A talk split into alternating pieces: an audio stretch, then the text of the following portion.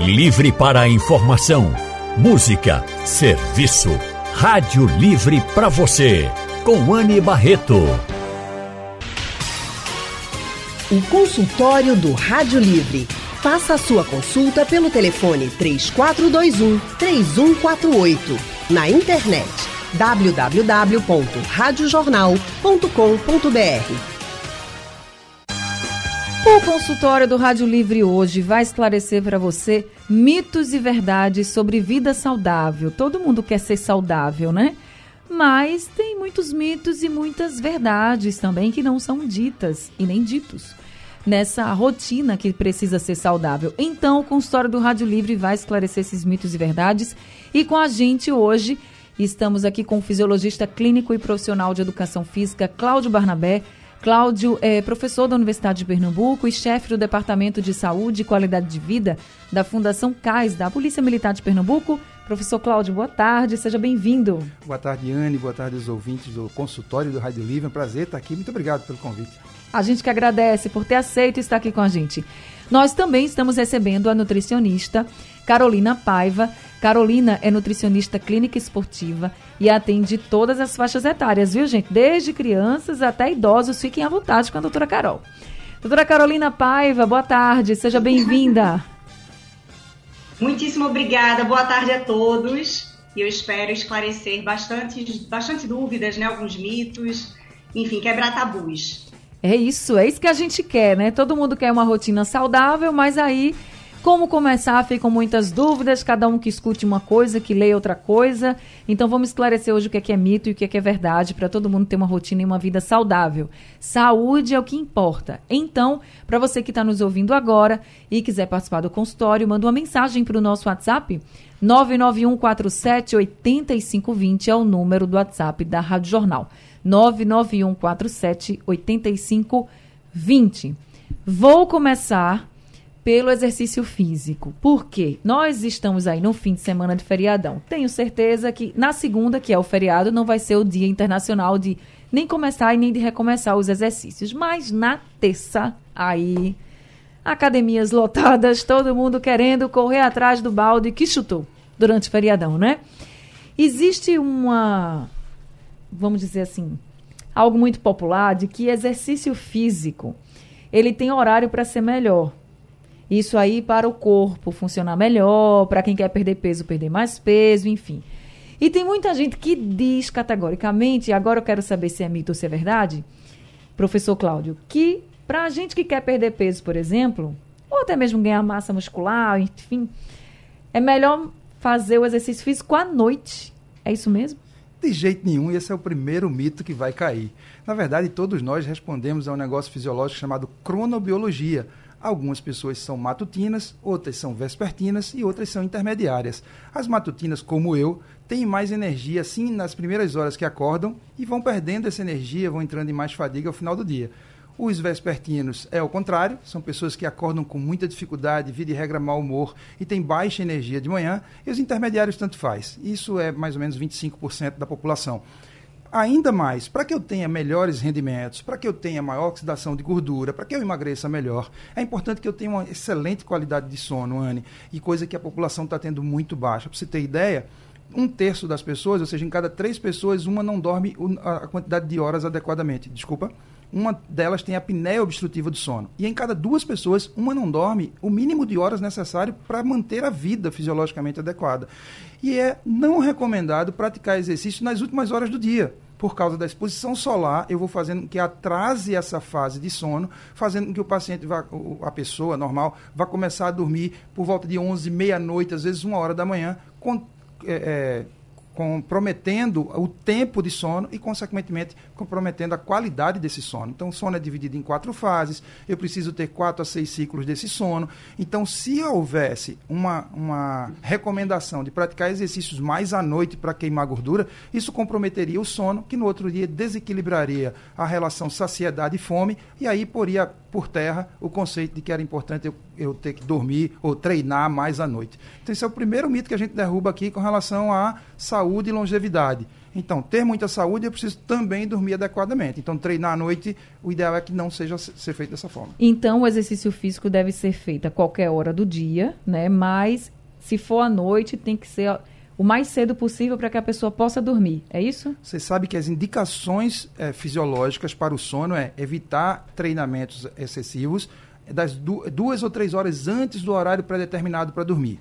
Pesquisas novas estão mostrando que não tem muita relação com a hora que vai treinar, mas no caso a exposição às luzes de onde você vai treinar. Uhum. Então já existem centros de excelência, algumas academias que à noite começam a diminuir a, a intensidade das luzes. Então eles durante o dia têm luzes muito quentes desculpa, muito frias, muito claras, e à noite eles vão mudando a matiz, a, a intensidade dessa... Aquela dessa, luz meio amarelada. Aquela luz assim, meio né? amarelada de 2.800 kelvins, ali 3.000 kelvin, diferentemente dessa lâmpada de 6.000 kelvin que imita a luz do sol. Sim. Então essa lâmpada, de fato, ela entra pela, pelo, pelo cérebro e vai lá na pineal e diz assim, ó, não secreta melatonina, que é o hormônio do sono, não, que a gente está acordado ainda, que é dia ainda. Então, mais do que o horário, é a quantidade de exposição à luz. Então, isso é um mito que a gente começa a derrubar agora. E aí já falou uma verdade também, né? Que dormir bem faz você aí alcançar os seus objetivos, seja ele emagrecer ou, ou ganhar. Emagrecer que eu estou falando, nem emagrecer, perder peso na balança lá ou até mesmo ganhar mais músculos, massa muscular, não é isso? Veja, se a gente não dorme, eu não secreto o hormônio do crescimento. Então eu tenho menos possibilidade de construir massa muscular. Construir massa muscular hoje é peremptório, é obrigatório, é uma poupança. A gente passou a vida inteira fazendo economia de dinheiro para se aposentar, mas ninguém lembrava de fazer economia de massa muscular, de aumentar a massa muscular para ter processos anti-inflamatórios, maior metabolismo, melhor mobilidade, diminuição de risco de queda, de diabetes, hipertensão, doença cardíaca. Então, quando você fala em dormir adequadamente, sono é um dos principais pilares da saúde e longevidade. Consequentemente, faz com que eu tenha melhor controle da saciedade e fome. Comendo menos, eu tenho melhor composição corporal, eu tenho menos gordura corporal. Tá certo. Agora eu vou colocar aqui a doutora Carolina Paiva, tá? Nessa nossa conversa, porque a alimentação também faz parte de uma rotina saudável, né? Tem que ter o exercício, mas também tem que se alimentar bem.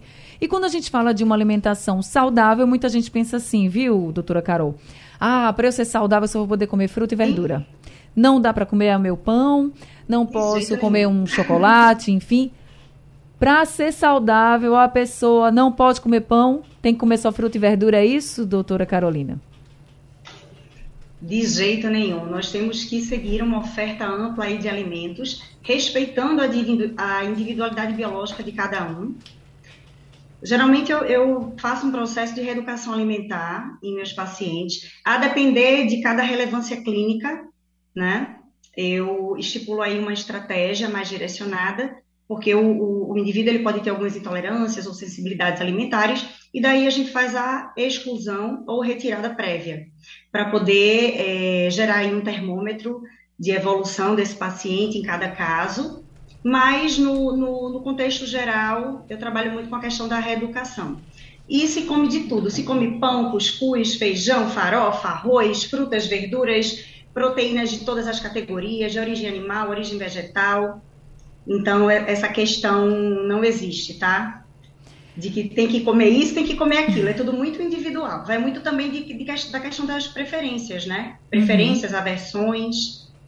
Então, gente, já derrubamos aí um mito da alimentação, né? Que é essa história de, ah, eu não posso comer pão, por exemplo. E eu falo pão porque o pãozinho nosso de cada dia, né? Ele é Muito sagrado. ele é sagrado. Então fica todo mundo aí querendo saber se para ser saudável. Eu já ouvi tanto assim, ah, eu não, eu não tenho não uma alimentação saudável, não, eu como pão todo dia. Sim, oxe, peraí, né? Calma, também. Outra coisa que a gente escuta muito, e aí eu queria saber aqui da doutora Carol, é o seguinte, tomar água em jejum é. emagrece? Não. a água ela vai ajudar no processo final de detoxificação corporal. Porque no período noturno, o doutor sabe, né? Nós passamos por um processo detox, né? Que é, enfim, maestrado pelo nosso próprio organismo. E ao acordar, quando você consome água, você faz, digamos que, uma varredura final. E você acorda, você desperta o seu corpo, o seu metabolismo, para refeição para a primeira refeição que você vai efetuar no dia. Mas esse critério de emagrecimento não, não existe. Emagrecimento ele vem a longo prazo, dentro de um contexto bem pontual, bem específico, direcionado e bem detalhado, né? Não, não tem nada a ver com a questão da água. Nem água com limão, nem água morna, nem água gelada. É tomar água, gente. O importante é tomar água, é se hidratar. Falando nisso, professor Cláudio, quanto de água a gente tem que tomar por dia para ter aí uma vida saudável? Isso varia bastante de quadro clínico, sabe, Anne? Mas a literatura refere aproximadamente 35 ml para cada quilo de peso corporal. Então, uma pessoa de 70 quilos, multiplica isso por 35, e aí vai dar 2 litros e meio, 2 litros e 400, por exemplo. Isso varia, um pouco de IMC, pessoas que têm IMC muito baixo, a gente aumenta um pouco essa quantidade de água, pessoas que passam de 100 quilos, a gente diminui um pouco essa quantidade de água, depende da umidade relativa do ar, da temperatura, se essa pessoa é um atleta de alto rendimento. Mas no geral, por exemplo, para a grande, para a população em geral, todos nós, assim, que não somos atletas, por exemplo, a gente pode fazer essa continha aí, 30, pega o nosso peso e, e multiplica, multiplica por 35. Por 35. E o mais importante, Anne, corroborando com a fala da doutora Carolina, é que todas as funções orgânicas, elas funcionam num ambiente hidratado, num ambiente aquoso. Imagine que você é um sintoma de que você já desidratou. É uma sinalização, puxa, eu já estou desidratado. Então é muito comum pegar em um consultório, é, na clínica, pessoas que tomam um copo d'água de manhã e só vão tomar outro copo d'água à noite. Então, uma boa medida é a cor da urina. Então, existe uma escala, uma escala científica chamada escala de Armstrong, que a cor vai de 1 a 8. Então é importante que a população saiba que o xixi tem que vir clarinho e sem cheiro, sem acidez. E aí eu estou fazendo exatamente essa detoxificação que a doutora Carolina falou muito bem, que é exatamente tirar as toxinas, todos os, os processos fisiológicos são no meio hidratado. Então a população tem muito isso, né? De vez em quando a doutora Carolina lembrou muito bem. É, água gelada, água quente, a, o negócio da água morna de manhã, isso para desmistificar foi uma confusão, né, doutora Carolina? Foi uma confusão para tirar isso da população. Mas as é pessoas precisam saber que a gente perde, às vezes, até um quilo dormindo perde água pela respiração, perde, perde água para a produção de suco gástrico, suco biliar. Então, se as pessoas forem, fossem um pouquinho mais, quer dizer, quem é um pouquinho mais é, meticuloso, se pesar para dormir, pesar para acordar, vai ver de 600 ml a um, um litro de peso. Foi para onde? Perdeu pela respiração. Do mesmo modo, o organismo vai buscar água no ar, na respiração, e as pessoas que são muito constipadas, o organismo sugou aquela água lá do intestino e jogou aquela água cheia de toxina na corrente sanguínea novamente. Então é muito comum as pessoas relatarem constipação, quando na verdade não era falta de fibra, era falta d'água. Uhum. Então, um excelente é, é, marcador, sinalizador de desidratação é tonturas eventuais sem um diagnóstico diferencial, dores de cabeça sem uma causa específica. Então, tudo isso demanda demanda, denota ou sinaliza uma desidratação. E é muito comum. Se a gente pensar aqui nas pessoas que estão aqui no estúdio conosco, eu não estou vendo uma garrafinha d'água aqui em cima. Então as pessoas não estão se hidratando adequadamente. Não é verdade, Anne? É verdade. Eu esqueci aqui, minha doutor. garrafa de água aqui, tá? Não é, doutora Carolina? Ele está então... falando isso, doutora, porque eu esqueci minha garrafa de água lá na redação, mas eu estou tomando água, só quero dizer isso. Eu okay? tinha certeza que sim. Eu tinha certeza que sim. Eu vou fazer o seguinte, eu vou... E, pro... assim... Diga, doutora. Sim. Pode falar. Só uma relevância em relação a essa a questão da água. É onde eu mais quebro, literalmente, a cabeça aqui no consultório. É como a água. Paciente que não toma água tem mais dificuldade para perder né, gordura, para ganhar massa muscular, porque é todo um contexto metabólico aí fisiológico que acontece com a água. Inclusive, só salientando também que muitas vezes a fome, a falta de saciedade não é, é, é, em relação à alimentação, e sim a falta de hidratação correta. Então, quando você se tem uma quando você tem uma hidratação, você muda tudo, absolutamente tudo, melhora tudo, níveis hormonais, sono, saciedade, pele, cabelo, até o humor, tudo melhora. é isso, então bebam água para ser mais saudável, tá, gente? Doutora Carolina, refrigerante da celulite? Bom, eu sou bem equilibrada em relação às minhas prescrições, tá? Eu não proíbo nada, mas assim, tem alguns subalimentos, né, que assim eu julgo que realmente, se você puder, se você puder cortar, eliminar, vai te fazer um bem. Eu, eu era apaixonada por Coca-Cola zero. E o fato de ser zero, não ter adição do açúcar refinado, né? Não, não vai impedir aí de você ter um processo inflamatório alto. A questão também da acentuação da celulite, porque a celulite nada mais é do que uma inflamação que está acima do normal, que é quando começa a aparecer na superfície da pele, né? na camada mais aparente. Então, refrigerante, de modo geral, tanto o normal quanto o, o, sem adição de açúcar, né, que tem adoçantes artificiais, não são bons, são péssimos para a saúde, extremamente inflamatórios. Eu, eu realmente eu não, não libero, eu deixo o paciente até livre para escolher no final de semana ou outro, mas sempre buscando essa retirada, essa exclusão total. Porque, gente, nós estamos falando de saúde. É rotina saudável. Então tá aqui a doutora Carolina Paiva explicando por que então refrigerante não seria considerado algo saudável para você. E eu já fiz a pergunta se refrigerante dá celulite, porque tem muita gente que diz: "Ah, eu deixei de tomar porque dá celulite". Mas aí tá bem explicado. Não pela... diretamente a celulite, assim, não vai, você vai tomar um refrigerante, já vai te causar aí a questão do acúmulo da gordura superficial da celulite. Não. Uhum. É um acúmulo de, de alimentos que você consome de modo errado, e o refrigerante ele vai potencializar também é, essa ação inflamatória no organismo. E, consequentemente, vem aí a celulite, né? é isso. Agora vamos falar sobre exercício também. Professor Cláudio Barnabé. Para quem quer emagrecer, muitas vezes se pensa que para perder peso é preciso fazer exercícios de muita intensidade. Exemplo, corrida. Isso é mito isso é, ou isso é verdade? A gente está vivendo uma época, Anne, de muito influenciador digital. Tem até uns nomes específicos para isso: TikTokers, influencers, mediciners. São pessoas que ganham a vida fazendo sensacionalismo na internet. Se eu fosse explicar, explicar o processo fisiológico de oxidação de gordura, que é a quebra, o transporte, até a oxidação, a queima da gordura propriamente dita, a gente veria que basta exercícios de regularidade, inclusive com a intensidade mais baixa. Eu gero muita quebra dessa gordura, muita queima e excreção dessa gordura. Então, é muito mais efetivo, e a gente tem como provar isso do ponto de vista bioquímico, que é muito mais efetivo fazer caminhadas de mais baixa intensidade e de mais longa duração e com regularidade do que fazer uma corrida muito intensa.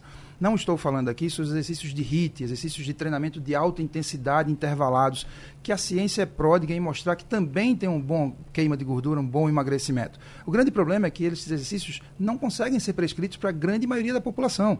Então o que acontece? É um mito gigantesco, isso acontece na minha clínica, quando as pessoas me procuram, e às vezes elas já vêm correndo, é, eu, sabe, às vezes me incomoda um pouco, eu, eu, fico meio angustiado quando pessoas e até pacientes e amigas que, são, que têm sobrepeso e obesidade fazem assim, eu já estou conseguindo correr um quilômetro. Muitas vezes às custas de, uma, de um condicionamento cardiorrespiratório deficiente, aumentando os níveis de tensão arterial, aumentando o risco cardiovascular e não necessariamente tendo os melhores benefícios, quando na verdade o ideal seria baixa essa intensidade, faz caminhadas de 30 minutos a 60 minutos, e isso pode ser acumulado.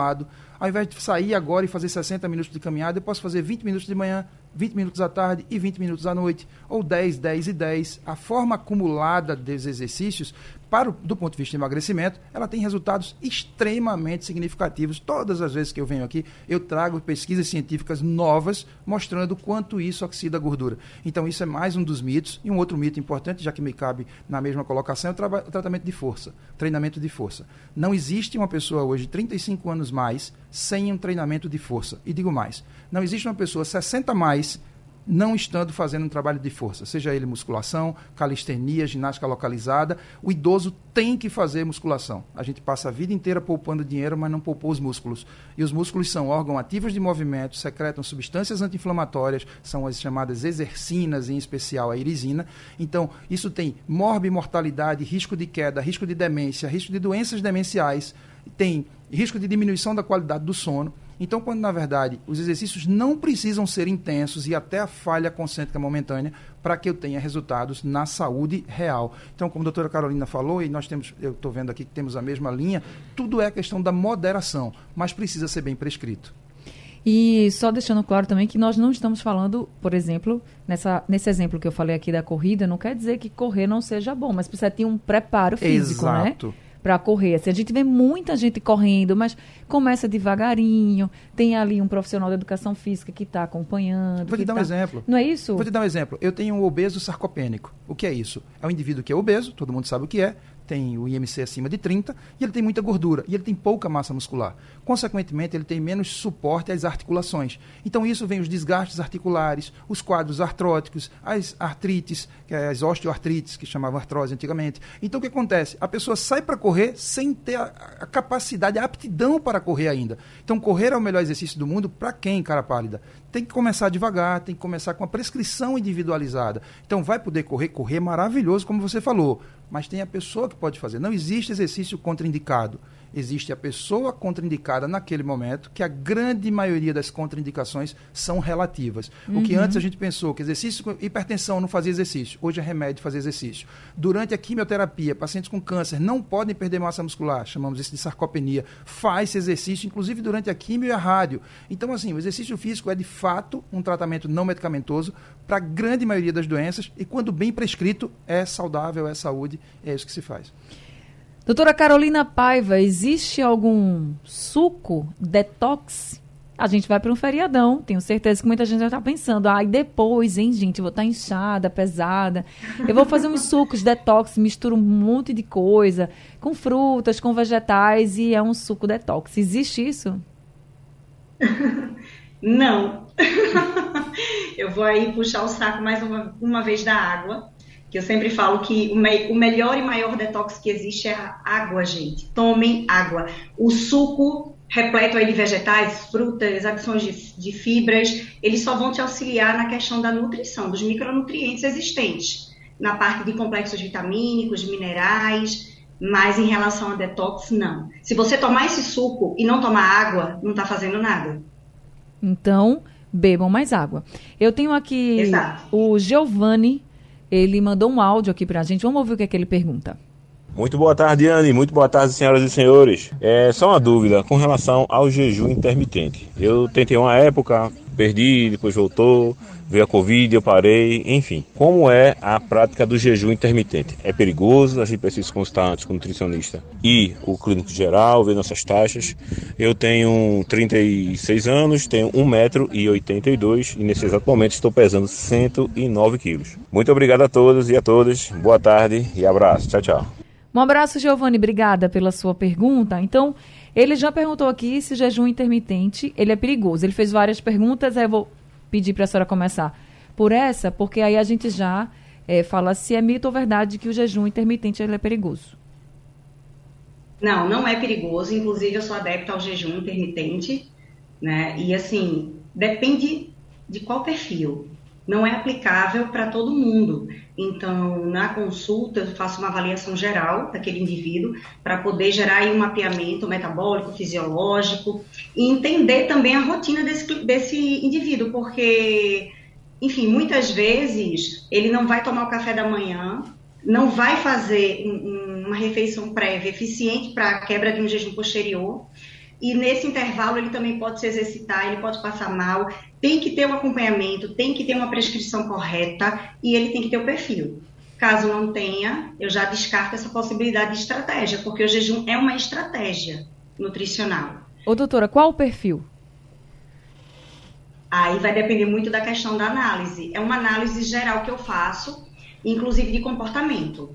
Eu tenho que estudar a rotina desse paciente, a cultura alimentar dele, os hábitos desde a infância, para poder entender e ver se ele está apto, apto para iniciar um jejum. Mas também tem indivíduos que já fazem jejum com naturalidade, uhum. já não se alimentam pela manhã porque não têm esse hábito, não gostam. Então, é mais fácil protocolar, porque existe a refeição prévia ao jejum e existe a refeição pós-jejum. Então, tudo isso tem que ser balanceado, direcionado e de acordo com a rotina e o perfil. Gênero também, essa questão do peso, altura.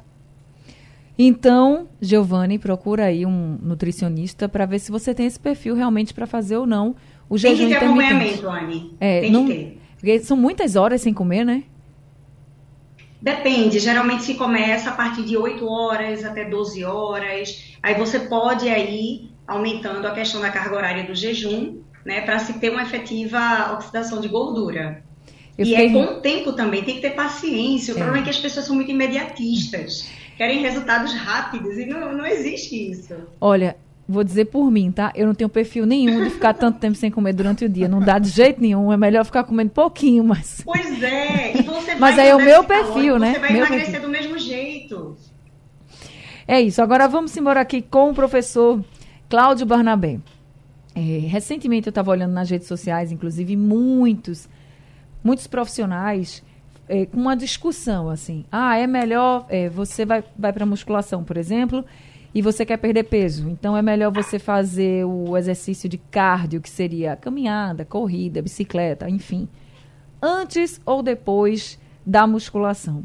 Queria saber se influencia de fato no nosso corpo fazer um exercício de cardio, por exemplo, uma caminhada que seja antes da musculação ou depois da musculação, dependendo do resultado que a gente quer. Obrigado por essa pergunta, Anne. Ela é importante para ajudar a desmistificar isso, porque a sociedade tem um negócio, acho que a gente traz isso de infância, que é descobrir a bala de prata. O que é que emagrece mais? O trabalho de força ou o trabalho aeróbico? É, se eu quero emagrecer, eu faço aeróbio antes ou depois. Sabe o que é mais importante? É a regularidade. Faz. Simplesmente faz. Agora, quando a gente está falando no nível performático, atlético, que é um nível 5% da população, olha que eu estou falando de 95% de nós, tanto faz. A ciência tem mostrado isso. Quando você me pergunta, ah, então eu vejo muita gente defendendo o trabalho de força toda a prova, que isso aumenta até o condicionamento cardiovascular e emagrecimento. O outro já diz que é atividade aeróbica. Sabe que todas as meta-análises mostram que a combinação dos dois é sempre melhor. Então, quando eu viso emagrecimento, é mais prudente que eu faça atividade aeróbica antes, porque eu tenho uma oxidação de gordura, eu utilizo a fonte aeróbia como fornecimento de energia e eu vou um pouquinho mais cansado para o trabalho de força. Quando eu viso aumento, hipertrofia, aumentar a minha massa muscular, é mais prudente que eu faça o trabalho aeróbico, o, trabalho de força, musculação é, localizada antes da atividade aeróbica, porque quando eu for para a atividade aeróbica eu já vou um pouco mais cansado. Então é basicamente relacionado ao cansaço e à quantidade de energia que você ainda tem para despender durante o programa de treino. Mas era tão importante que a população sabe quanto nós temos de, de sedentários hoje no Brasil? 74%. Se você colocar aí aqueles que têm atividade, comportamento sedentário, porque a gente às vezes se alicerça, então, inclusive no Guia de Atividade Física Brasileiro, que é alicerçado na Organização Mundial de Saúde, o ideal é que nós façamos de 150 a 300 minutos de atividade moderada por semana e de 75 a 150 minutos de atividade intensa por, intensa por semana. Mas aí a sociedade entendeu, isso dá meia hora por dia, tá? Meia hora, 45 minutos por dia. Notasse que eu fiquei Melhor, aqui querendo fazer a conta. Percebi, né? né? Pelo olhar eu percebi. Então o que acontece? Meia hora a 45 minutos de atividade moderada por dia ou meia hora de atividade intensa, de 15 a, a meia hora. Sabe que se descobriu? Que isso não é suficiente. A, gente ainda tem um problema que é o comportamento sedentário. São pessoas que passam de 6 a 8 horas sentadas. Então isso aumenta colesterol, triglicerídeos, glicose, atividade inflamatória e oxidante, que vai queimando as nossas células, a gente vai produzindo radicais livres. Então o que era interessante é que a cada intervalo de meia hora eu ficasse 5 minutos em pé ou a cada intervalo de hora eu ficasse 10 minutos em pé. Ou fizesse uma caminhadinha, mesmo que estacionária, você ficar em pé aqui do lado da sua cadeira e andar 120 segundos, 2 minutos. Ou fazer 10 agachamentos na sua própria cadeira. E detalhe, a ciência foi mais além. Descobriu-se que dá um tiro de corrida de 4 segundos tem resultados também bem específicos com relação a emagrecimento, metabolismo, colesterol, triglicerídeo, glicose. Mas esse é mais difícil. Imagine vocês todos aqui no estúdio terem que se levantar agora e dar um tiro de 4 segundos. Vai bater onde para voltar depois? Correr, né? Dar um meia... tiro é correr rápido, dá, né? Dá, um, uma corrida rápida de 4 segundos. Essa é mais inviável, isso é coisa de laboratório. Mas levantar no escritório, alguém que passa 8 horas sentado, ele pode a cada intervalo de meia hora levantar e ir até o banheiro fazer o xixi para detoxicar, porque ele está tomando pouca água. E isso, inclusive, me, faz responder duas perguntas aqui. Um, um ouvinte perguntou: é só água mesmo ou suco? E o outro, como fazer um indivíduo acima de 85 anos tomar mais água? Então, essa conta do 35 ml é água pura não os sucos. E os sucos, como a doutora Carolina já falou muito bem, a gente tira as fibras, bota só a frutose e aí a gente aumenta o aporte calórico e isso atrapalha um pouco. Então, essa conta da água é 35 ml de água para cada quilo de peso corporal. Então, essa desmistificação agora é mais importante. Regularidade é melhor do que intensidade. Para a maioria avassaladora da população, é indiferente fazer o aeróbico primeiro e o trabalho de força depois, ou trocar isso. Para aqueles 5%, então, se você quer emagrecer, atividade aeróbica primeiro. Tá certo? Respondido então. Estamos conversando com o fisiologista clínico e profissional de educação física Cláudio Barnabé, também com a nutricionista Carolina Paiva. A gente tem uma pergunta aqui da Jussara. Dias. Né? Jussara Dias, ela está perguntando, doutora Carol, quanto ela deve comer antes de ir fazer o exercício físico, depois de fazer exercício físico. Aí eu vou perguntar para saber se é mito ou verdade nessa questão de quanto comer, se para perder peso as pessoas não devem comer antes de ir fazer o exercício físico. Bom, eu não vou te falar que existe um padrão em relação a isso. Na verdade, tudo é uma questão de individualidade, porque cada indivíduo, enfim, ou vai se alimentar antes do treino, vai se alimentar depois, ou até não vai se alimentar e vai ter os mesmos resultados. Contudo, é importante, é imprescindível o acompanhamento nutricional, porque daí você vai ter um contexto generalizado de todo um aporte calórico, né, e, e também essa parte de, de nutrientes gerais para poder você ter um rendimento no seu treino, independente do horário, independente, enfim, do que você vai comer previamente ou comer posteriormente. Não existe essa questão de pré e pós-treino. Existe a individualidade de cada um e as preferências. Eu, por exemplo, eu faço jejum e eu treino super bem. Entendi. Então, então é, é muito relativo. Não tem um, um padrão, uma refeição X. Cada pessoa vai responder de uma forma. Mas eu também já vi, eu acho que muita gente que está ouvindo a gente agora já deve ter visto na internet que é muito legal comer doce antes de ir malhar. E que dá para comer até doce de leite, não sei o quê. Eu já vi muito isso. Ó. Então vamos lá. É, isso é mito, é verdade que é legal para o seu pré-treino, que é assim que chamam, né? O pré-treino, você comer um docinho e depois do depois que você treinar, e não, você continua a dieta? Eu sou muito sincera, muito honesta em tudo que eu faço. Eu acho isso, enfim, uma modinha que inventaram, né?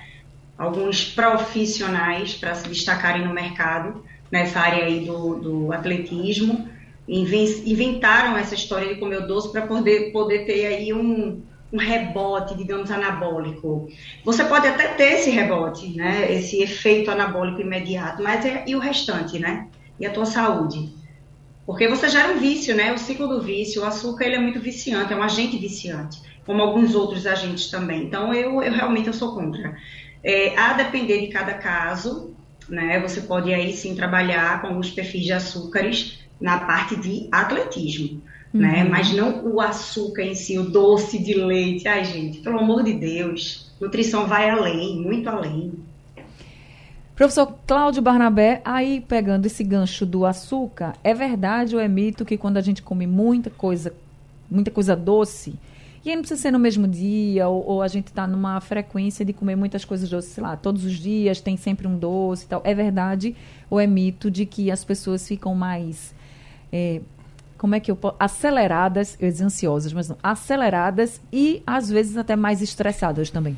Isso varia um pouco, Anne, varia um pouco da microbioma intestinal. Nós no intestino temos uma colônia importante de bactérias e as pessoas que de fato fazem jejum de açúcar, quando elas fazem um açúcar depois de algum tempo elas desnaturam aquela microbioma que tinha as bactérias que faziam ali uma melhor digestão do açúcar, e aí ela tem uma diminuição da, melhor, um aumento da permeabilidade seletiva intestinal e ela tem menos toxinas ultrapassando a barreira hematocefálica. Quando elas fazem isso, passa um tempo sem açúcar. Quando volta para o açúcar, de fato, elas podem sentir de forma imediata uma atividade simpática importante, porque tem dá uma aceleração, a gente chama do comportamento TAC, e o efeito rebote disso depois é um quadro meio depressivo, uma irritabilidade, muitas vezes pode vir acompanhado de uma dor estomacal. Então, é, eventualmente. Uh, é, dor estomacal, estufamento, sabe? Então, é, isso realmente acontece. Porém, aquelas pessoas que têm o hábito do açúcar, de hábito de outras substâncias inflamatórias, elas podem comer esse açúcar, não vão mais sentir esse, essa euforia, nem vão sentir também o efeito rebote de uma, de uma espécie de, não queria usar a palavra depressão, mas de uma, de uma depressão TAC, de, de aceleração. É isso que acontece. Tem alguma quantidade de água que pode ser água demais? Porque também se fala muito na internet assim, a gente vê e a gente percebe muitos profissionais, como uma doutora Carolina, como o senhor, o professor Cláudio Barnabé, e muitos outros que defendem que a gente beba mais água. Aí sempre tem aqueles que dizem assim, ah, mas beber água demais faz mal e não sei o que, e nananã. E aí eu quero saber, o senhor como fisiologista e fala muito sobre a importância da água, é, existe uma quantidade em que possa realmente ser água demais para chegar a fazer mal para a saúde? Então, alguns casos podem dar uma polidipsia, que é uma muita sede, uma poliúria, muito xixi, e a pessoa pode emagrecer, como indícios, por exemplo, de casos de diabetes. Então é assim que muitas vezes se manifesta a doença diabetes mellitus e isso realmente acontece. Fisiologicamente, no quadro de hiponatremia, ou seja, um desequilíbrio de eletrólitos dentro da célula para causar um desconforto, mal-estar, da pessoa desmaiar e se sentir tonta e, e às vezes um certo desconforto, mal, é, é, um certo mal-estar mesmo, seria 6 a 8 litros de água. É humanamente impossível alguém fazer um negócio desse. O pessoal não bebe 2 litros? Não bebe dois copos d'água. Toma um de manhã e o outro vai tomar de noite quando tem sede. O xixi sai da cor de um, de um pneu e acha que aquilo ali está normal. Então, o que acontece? Isso é tóxico, não tem detoxicação, não tem. É, é, o organismo sinaliza fome é, quando muitas vezes é sede, a doutora Carolina citou muito bem. Então, não se preocupe com excesso de água, se preocupe em tomar a água adequada. Então, é muito raro alguém dizer que vive tomando água. Correto seria tomar água sem sede quando eu sinalizo, quando eu tenho sede, é um sinal de que eu já desidratei. Então imagine uma uva toda frondosa ali e todas as organelas funcionando ali dentro com a uva hidratada. Agora imagine uma uva passa. Como é que as organelas, como é que o gluticato, a proteína, vai, sabe, como é que as funções dela vão acontecer? Não existe. Então, o que acontece? Sede, o ideal seria fazer, e aí eu recomendo muito meus pacientes, até uso a brincadeira com a palavra detox. Faz um detox hídrico, o dobro de xixi nas próximas duas semanas. Para gente que tem secura na pele, vermelhidão, calorão, perda de cabelo, tontura, uma série de sintomas e sinais clínicos de que ele está visivelmente desidratado. E às vezes a gente pega isso na, bioimpedância, na, na bioimpedanciometria, a gente mostra dois, três desvios padrão abaixo de água e o indivíduo não lembra de tomar água. Ah, eu tomei água quando foi de manhã e quando é que o organismo vai sinalizar sede? De noite, quando chega em casa. E o que acontece? Muitas vezes acorda de madrugada para fazer xixi, porque o organismo vai ter que, que, que, que excretar de qualquer forma, ou com despertares ele começa a ter as urinas noturnas, o que atrapalha o sono, e aí é um desequilíbrio fisiológico sem precedente. Melhor tomar água durante todo o dia, tá, gente? Aos pouquinhos vai tomando durante todo o dia. Divide aí essa quantidade de água. Agora, Inês mandou um áudio para a gente. Vamos ouvir o que, é que ela pergunta. Eu sou Inês de Recife, estou em Orlando, na Flórida, na casa da minha filha, e curtindo aí esse excelente tema. Eu gostaria de saber sobre a farinha branca e a farinha integral, se isso é, ver, é verdade, viu? Muito obrigada a todos. Uma boa tarde, a doutora e o doutor. Valeu. Inês, obrigada também. Tá aí Inês lá na Flórida ouvindo a gente. É Pernambuco falando para o mundo. Essa é a Rádio Jornal então, doutora Carol, é, eu acho que ela, o que ela quer saber é se a farinha integral, por exemplo, é mais saudável do que a farinha branca e até se a farinha branca não é considerada uma, considerado um alimento saudável. Então, a farinha integral ela é enriquecida de fibras.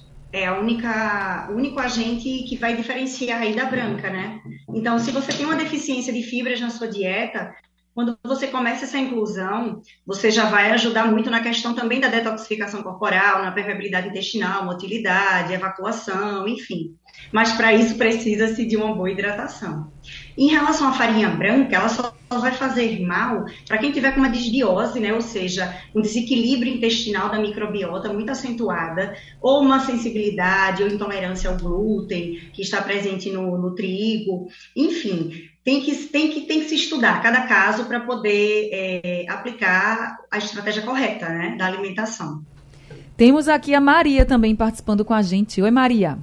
Boa tarde, Ana e a todos. Será que eu perguntei se fazer zumba em casa eu emagreço? Tenho 58 anos.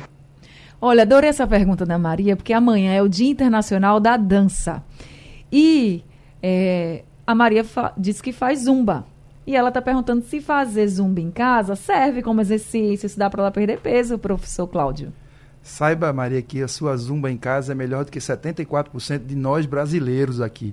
Emagrecer é uma outra questão. Emagrecer envolve todo um conceito de pilares como comida, água, sono, exercício, hidratação, meditação então, tudo isso está relacionado com ingesta calórica, saciedade, fome. É muito mais do que só praticar a zumba. Mas, meus parabéns, porque você faz essa zumba em casa. O local que a gente faz o exercício, eu vou sair daqui e vou remar ali no Rio Capibaribe agora. Então, o local onde a gente faz pouca importância tem. O que é importante é que eu consiga me mexer. O organismo é eminentemente motor. Quando eu mexo, eu tiro a glicose circulante, inclusive na ausência da insulina. Quando eu mexo, eu secreto substâncias anti-inflamatórias. Quando eu mexo, eu tenho menos adoecimento. Então, mexer, e já que a zumba causa tanto prazer e é em casa, que seja todos os dias. Por isso que lá no, no TV Jornal Meio Dia a gente tem um quadro chamado Se Mexe. Se né? Mexe. Se Mexe, porque é para cuidar da saúde. Então é isso. Obrigada a Maria, a Inês, aos ouvintes que mandaram mensagens. Eu não vou conseguir responder todo mundo, mas eu anotei até aqui algumas orientações para quem quer ser saudável com relação à alimentação. Não vai fazer dieta de qualquer jeito, você tem que passar por um nutricionista, tá? Mas para ser saudável não é só comer frutas e verduras, não. Tem que comer de tudo, incluindo as frutas e as verduras. E também tem que dormir bem, tomar bastante água e fazer exercício com regularidade. Cuidar da saúde. A gente falou aqui muito de emagrecimento, porque tem muitos mitos e verdades quando a gente fala de rotina saudável em relação à perda de peso. Mas o importante é que você se exercite, se alimente bem, durma, tome água, fique tranquilo para que você tenha muita saúde. E qualquer dúvida pode mandar que a gente chama de novo o professor Cláudio, a doutora Carol aqui para responder as perguntas, tá certo? Doutora Carolina, Será um prazer. muito obrigada, viu, por esse consultório e pelas orientações. Eu que agradeço. Muito obrigada. Quem quiser lhe encontrar, como é que faz, doutora Carol? Podem me procurar no direct, pelo Instagram, no arroba Carol Paiva Nutri. Podem deixar os recadinhos que eu vou passar tudo para vocês. Fiquem à vontade, é um prazer para mim. Aí tá certo. Muito obrigada, doutora Carol. Bom feriado. Professor Cláudio Barnabé, muito obrigada também Pra por esse consultório. também. E quem quiser lhe encontrar, como é que faz? No Instagram, Cláudio Barnabé, fisiologista. Prazer estar aqui, Anne. Muito obrigado, muito obrigado. Prazer conhecer você, doutora Carolina. Parabéns. Muito obrigado, viu? Prazer todo meu, professor. Muito obrigada também. Bom feriado para o senhor, para todo mundo. O consultório do Rádio Livre chegando ao fim. O Rádio Livre de hoje também. A produção foi de Gabriela Bento, trabalhos técnicos de Edilson Lima e José Roberto Camutanga. No apoio, Rosângela Vanderlei. A coordenação de jornalismo é de Vitor Tavares e a direção de jornalismo é de Mônica Carvalho. Sugestão ou comentário sobre o programa que você acaba de ouvir, envie para o nosso WhatsApp 99147 8520.